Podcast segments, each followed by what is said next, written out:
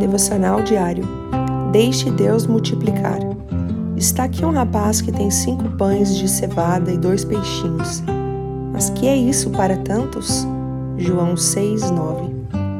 Podemos parafrasear o versículo da seguinte forma: O que vamos fazer com tão poucos recursos? Hoje você pode estar vivendo uma situação semelhante que exige muito além daquilo que você dispõe. São aquelas necessidades que estão à sua volta todos os dias e que precisam ser atendidas. Eu não falo só de coisas materiais, mas também de outras coisas, como seus filhos, seu casamento, seus sentimentos.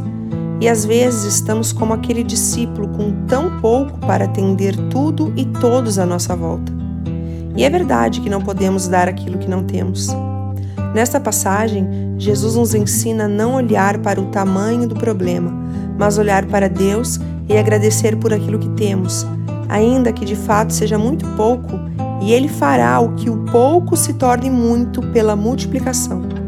Deus te abençoe. Pastor Ana Fruit Labes.